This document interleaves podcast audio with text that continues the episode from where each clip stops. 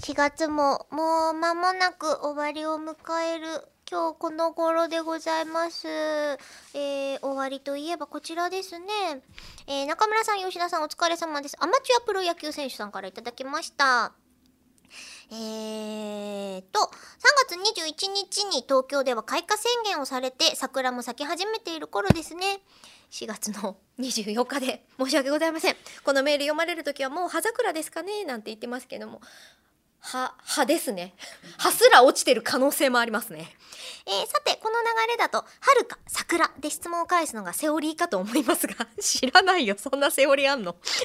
この日起きた出来事で開花宣言よりも、イチロー選手の引退が衝撃的でした。何も思いつきませんよ。中村さん、イチロー選手の引退どう思われましたか？びっくりと、ついに来たかと、引退って言うけど、きっとこれからもイチローはかっこいいんだろうなっていう勝手な未来を思い浮かべました。うん、だからきっとここに吉田さんがいたら野球何気にお好きじゃないですか。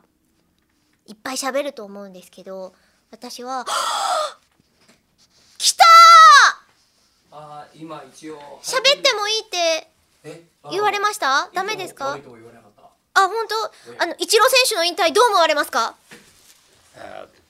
の年までよくやりましたよねってごく一般的なことしか言わないですよ。いや私も今全く同じことを言っておりました。うん。なのでえーアマチュアプロ野球選手さんの違うメールを読ませていただきたいこなと思います。に今ついてっちゃ多分ダメだ。えー、3月の16日、あ、どうぞですよ。3月の16日に、えー開催されました、えー我らがイベントですね、たいえーえーこちらの方に参加してくださったということで、手ぬぐいも購入させていただきましたと書いてくださっておりますえー今回のデザインのものは完売で、布物を売るというミッションをか課せられているガールの中村さんとしては、うんミッションクリアだったと思いますよ。えー次回のイベント開催6月ということで予定を取っておきたいと思います。次のグッズはえ違うイベントの回の言葉が入った手ぬぐいになるんですか？と。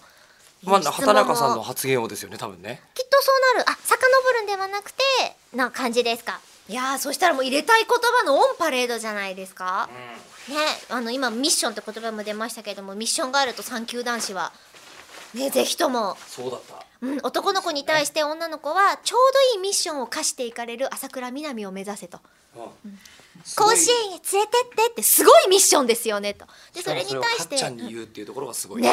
うん。でそれに対して男の子は「ありがとう」を言える「ごめん」とか「すまない」ではなくて「うん。ありがとう」「サンキュー」を言える男の子であるとモテますよなんていう、えー素晴らしい言葉もいただきましたが、三分立てますよ。あ本当だ。時間でー